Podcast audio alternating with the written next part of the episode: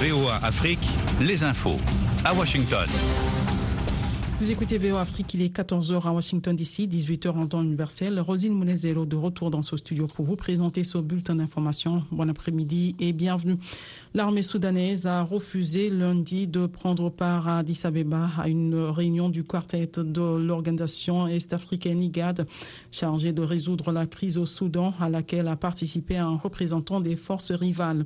Composé du Kenya, de Djibouti, de l'Éthiopie et du Soudan du Sud, le quartet de l'IGAD est présidé par le chef de l'État kenyan, William Ruto, dont l'armée soudanaise dénonce la partialité. Dans son communiqué final, le quartet déplore l'absence de la délégation des forces armées soudanaises, bien qu'invité et ayant par confirmé sa participation. Il assure néanmoins mobiliser et concentrer les efforts de toutes les parties prenantes à parvenir à faire rencontrer face à face les chefs des deux parties belligérantes. Le procès historique de l'ex-président guinéen Dadis Camara, jugé pour un massacre commis le 28 septembre 2009, a repris lundi après avoir été suspendu plus d'un mois à cause de deux grèves successives.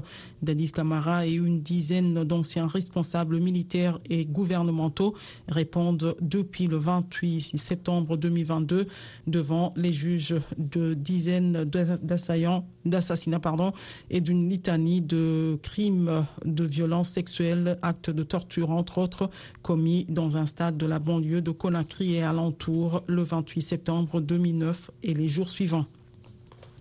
Un casque bleu rwandais a été tué lundi en Centrafrique lors d'une attaque menée par un groupe armé, a indiqué un porte-parole de l'ONU précisant que trois des assaillants avaient été tués. Plus tôt aujourd'hui, un casque bleu rwandais a été tué lorsque son unité a été attaquée par des membres d'un groupe armé non identifié pendant une patrouille destinée à protéger la ville de Sam dans la préfecture de la Haute-Coteau dans l'est du pays, a déclaré Stéphane Dujaric, porte-parole du secrétaire général de l'ONU. Les casques bleus vont rester sur place, a-t-il ajouté, précisant que la MINUSCA était en contact avec les autorités centrafricaines pour renforcer la présence des forces nationales dans cette zone. Quelques 86 migrants venus de pays d'Afrique subsaharienne ont été secourus lundi à bord d'une embarcation localisée plus tôt dans la journée au large de l'archipel des Canaries a indiqué à une porte-parole des sauveteurs espagnols. Un avion envoyé par les sauveteurs avait initialement estimé que le nombre de personnes à bord de cette embarcation pouvait être d'environ 200 et qu'elle semblait donc correspondre à un bateau recherché dans la même zone après être parti du Sénégal il y a près de deux semaines.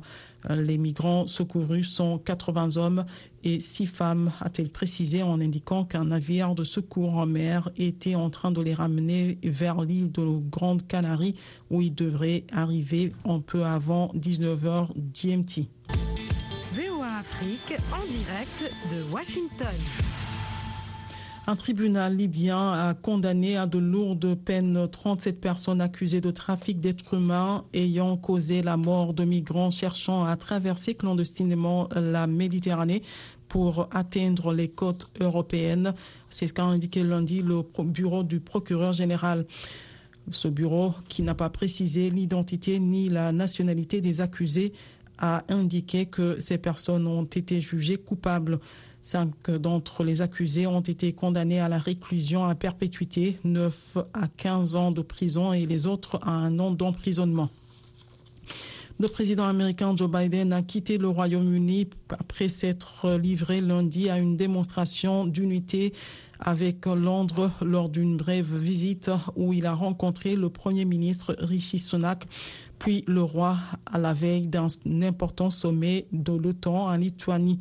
Les deux chefs d'État devaient surtout parler d'environnement selon la présidence américaine, sujet sur lequel le roi est engagé de longue date et pour lequel le président américain éprouve un immense, un respect immense, avait expliqué à bord de l'avion présidentiel le conseiller à la sécurité nationale de la Maison Blanche, Jake Sullivan. Il s'agissait de la première rencontre entre Joe Biden et le roi depuis le couronnement de Charles III. Soyez au cœur de l'info sur VOA Afrique.